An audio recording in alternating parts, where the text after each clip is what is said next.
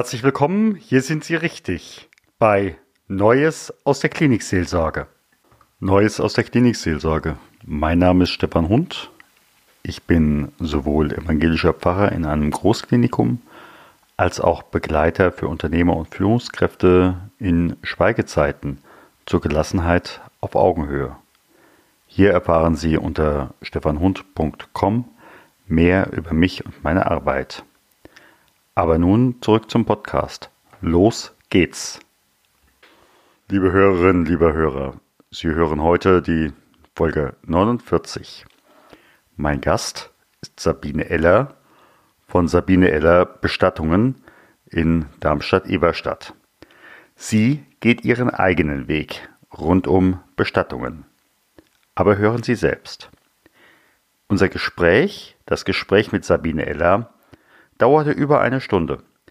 Dementsprechend können Sie uns hören in den Folgen 49, 50, 51, 52 und 53. Ja, herzlich willkommen. Wir sind wieder bei einer neuen Folge von Neues aus der Klinik-Seelsorge. Und es war schon ziemlich eigenartig. Ich parke hier in der Sonne. Ich bin durch ein Einkaufszentrum gegangen und bin bei einer Bestatterin. Mitten im Leben. Das ist doch gut. Sabine Eller sitzt mir gegenüber, lächelt mich an. Ja,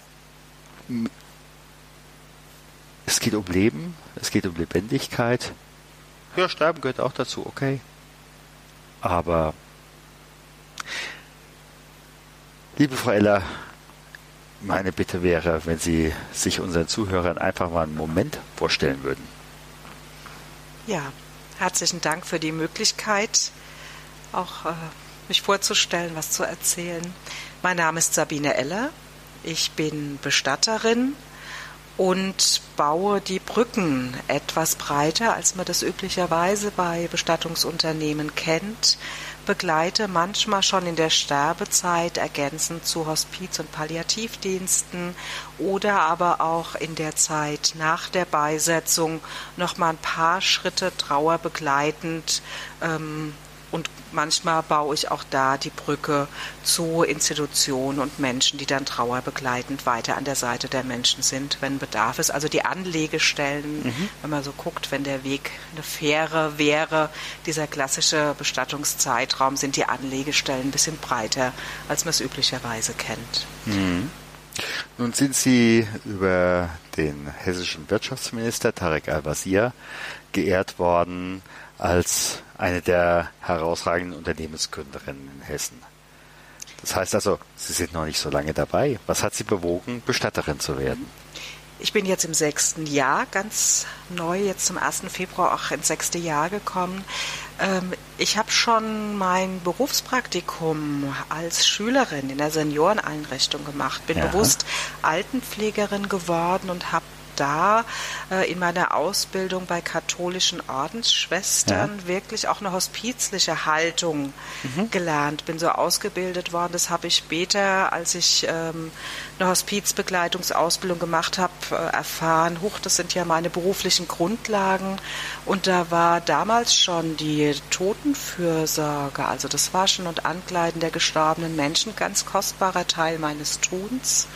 Und wir haben damals schon den Menschen ermöglicht, den Angehörigen in Ruhe Abschied zu nehmen, den anderen äh, Bewohnerinnen und Bewohnern des Wohnbereichs ab, ähm, nochmal einen Besuch zu machen. Also da war vieles in der Haltung, wie ich sie auch heute im hospizischen Bereich erlebe. Und da sind die Wurzeln gelegt worden. Mhm.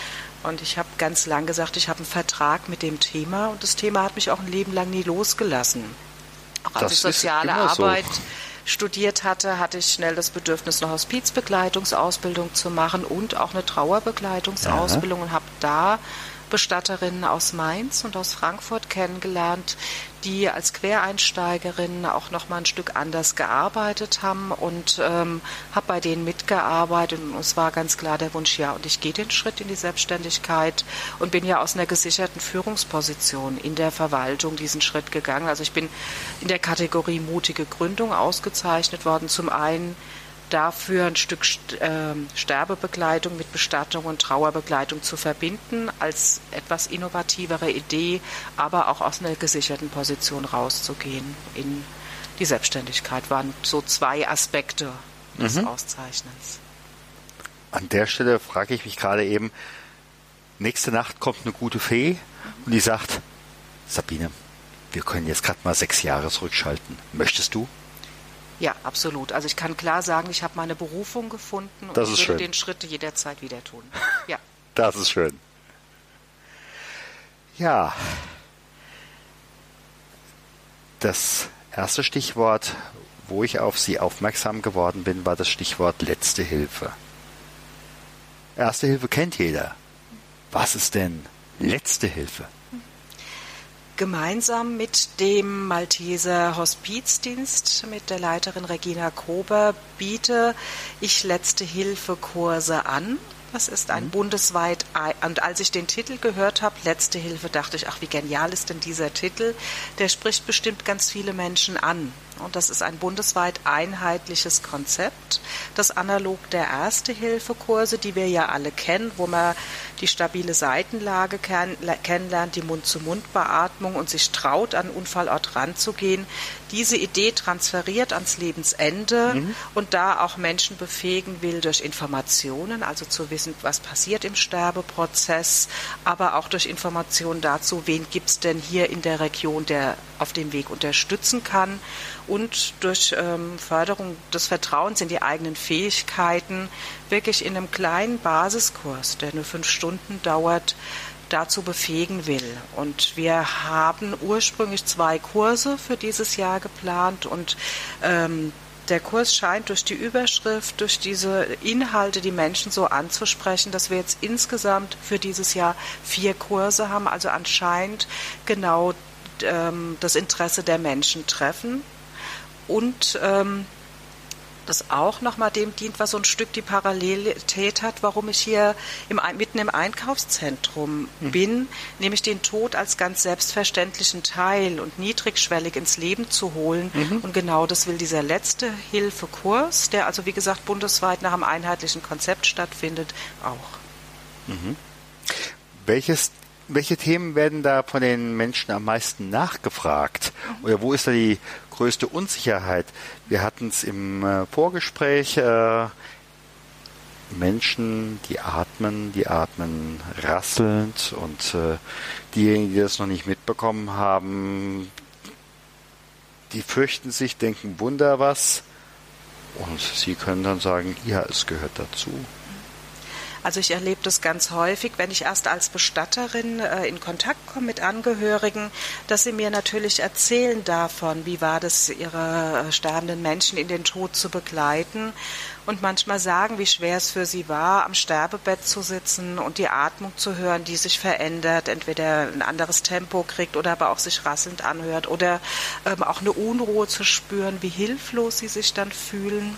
Und wenn ich dann in dem Gespräch nochmal darauf hinweise und sage, dass das auch Symptome und natürliche Prozesse sind auf dem Abschiedsweg, ist es für die Menschen ganz oft erleichternd. Auch mhm. nochmal in der Rückschau. Mhm. Und mein Anliegen natürlich äh, ist, durch so einen Vorsorgekurs äh, auch ähm, das nicht erst in der Rückschau zu brauchen, sondern auch zu wissen, wenn man am Sterbebett sitzt, also mein Teil dazu beizutragen, zu wissen, aha, die Unruhe, wenn die ähm, ist Teil des Abschiedsprozesses. Und dann natürlich eher zu fragen, wenn man das Gefühl hat, ah, da ist aber noch mehr dahinter, brauchst natürlich die medizinische Draufsicht zu überprüfen, ist das einfach ein natürlicher Teil oder nicht. Oder aber auch bei der rasselnden Atmung das Gefühl zu haben, naja, wenn ich jemand, neben, neben jemand liege, der schnarcht, ist es für mich ja auch erstmal schwer auszuhalten, aber für die schnarchende Person, die merkt das in dem Moment ja gar nicht. Also solche Bilder zu erzeugen.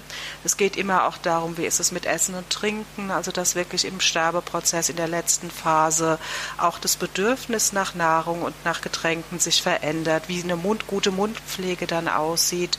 Also all das nochmal mit aufzunehmen. Und das ist, ähm, erlebe ich ganz kostbar. Und wie gesagt, das ist ganz oft, dass in meinem Beratungsalltag ich das rückwirkend noch mal ein Stück anschaue und da auch noch mal eine Beruhigung reinbringen kann von was, was die Menschen umtreibt, wo sie sagen, ach, hätte ich was anders tun können. Wenn man neben jemand Unruhigem sitzt, will man ja natürlich, dass es dem sterbenden Menschen so gut wie möglich geht und er so gut wie möglich gehen kann. Mhm. Das heißt also, da sind im Endeffekt zwei ähm, Zielrichtungen. Zum einen auf die den Verwandten äh, Angehörigen etwas an die Hand geben, um Sicherheit zu geben und äh, vielleicht aber auch demjenigen, bei dem es jetzt dran ist, dass er geht, dass er ja leichter gehen darf. Das ist ganz unterschiedlich, auch wie ich das erlebe. Also manchmal ich erinnere ein Ehepaar, die mich gemeinsam im Krankenhaus im Aufenthaltsraum erwartet haben und äh, mit mir genau das Sterben und die Beisetzung besprochen haben. Und ähm, beide über das Gespräch und dadurch, dass sie sich getraut haben, ja auch moderiert durch eine dritte Person, nochmal auch hinzugucken, wirklich ähm, eine Ruhe hatten. Und der Ehemann hat nachher in der Rückschau sehr wohl gesagt, dass er auch erlebt hat, dass es seine Frau wirklich ein Stück beruhigt hat mhm. und auch ihn zu wissen, dass er in der, also im Sinne seiner Frau agiert und die Dinge umsetzt.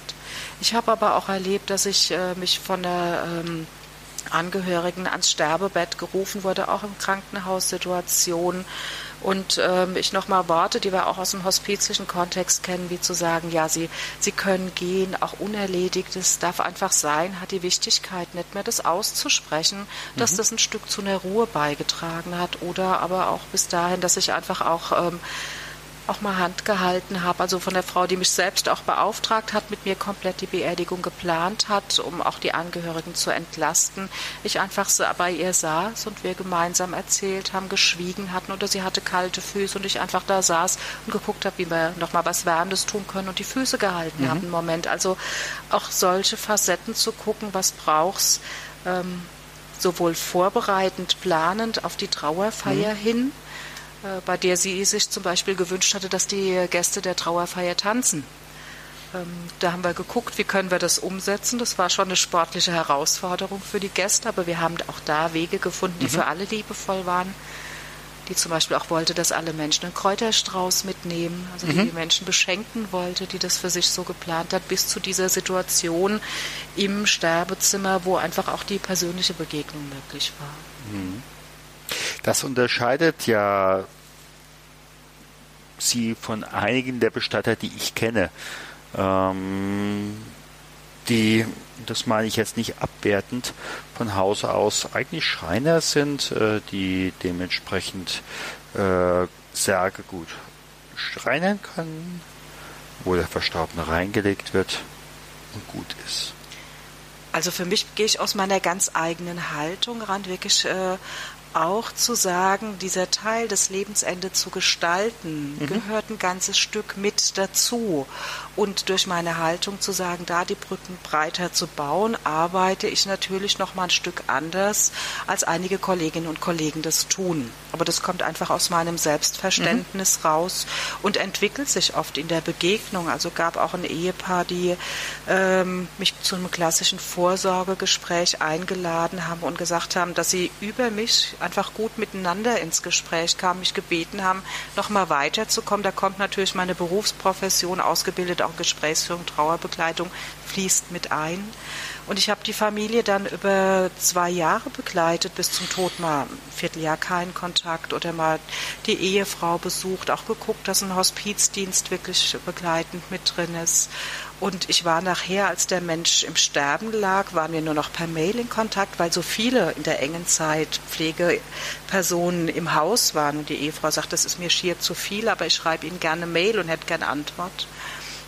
Und als dann der Mensch gestorben war, war ich keine fremde Person, sondern schon eine Vertrauensperson, die kommt. Und das ist auch eine große Qualität für die Familie mhm. gewesen, die den Gestorbenen selbst gewaschen und angezogen haben und mich praktisch nur hatten, um so ein paar Hilfestellungen zu geben mhm. oder ein paar Tipps. Mhm.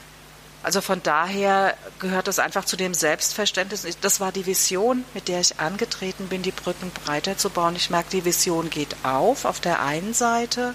Auf der anderen Seite brauchen die Menschen aber Bilder und haben mich am Anfang gefragt, ja, sind Sie jetzt Trauerrednerin, sind Sie Bestatterin, sind Sie Sterbebegleiterin, was sind Sie denn?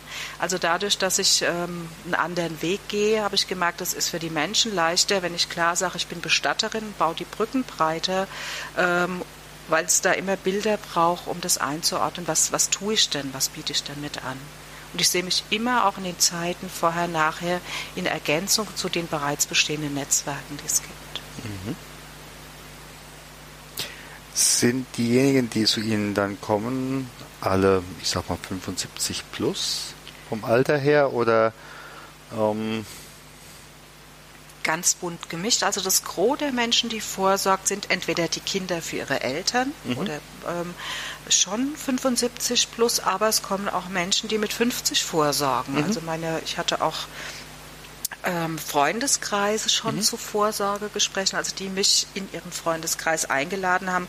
Und die Menschen waren alle um die 50 mhm. und haben aber das Thema gehabt, dass die Eltern pflegebedürftig waren und dadurch eine Nähe zu dem Thema hatten oder die Pflegebedürftigkeit bevorstand und äh, darüber gesagt haben, so, und jetzt sorgen wir für uns auch vor, mhm. beziehungsweise nehmen den Teil, was heißt denn Tochter zu sein und mhm. zu pflegen mit in Blick. Und wir haben es ja auch immer dass jemand da ist und sagt, na, ich, ich würde ja gern mit meinem Mann oder mit meiner Mutter, meinem Vater reden, aber die lassen nicht mit sich reden und ich würde aber gern ein paar Dinge schon klären oder vorsorgen mhm. und dann führe ich mit den Angehörigen das Gespräch. Mhm. Und sage, dann gucken wir, welche größtmögliche äh, Sicherheit sie jetzt im Vorfeld kriegen können und wenn ihre Angehörigen nicht mit ihnen, also der sterbende Mensch oder den, um den es geht, nicht drüber reden will, legt das letztendlich vertrauensvoll in ihre Hände. Weil mhm. ansonsten würde er das sicherlich auch formulieren, was er gerne hätte. Mhm. Liebe Hörerinnen, liebe Hörer, herzlichen Dank, dass Sie uns bis hierher zugehört haben. Wir sind jetzt an unserer um die 15 Minuten Grenze und äh, ich bitte Sie, wenn Sie uns weiter zuhören möchten, einfach die nächste Folge anzuklicken. Gott segne dich und behüte dich. Gott lasse leuchten sein Angesicht über dir und sei dir gnädig. Gott erhebe sein Angesicht auf dich und schenke dir Frieden. Geh hin im Frieden Gottes.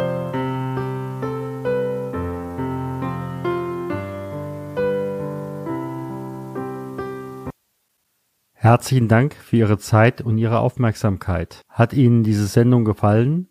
So freue ich mich über Ihre Rückmeldung entweder über iTunes oder über die E-Mail podcast-klinikseelsorge at stefanhund.com. Sie können uns auch gerne auf Facebook folgen, auch auf der Seite Podcast-Klinikseelsorge. Vielen Dank und auf Wiederhören und vielleicht auf Wiedersehen. Ihr Stefan Hund.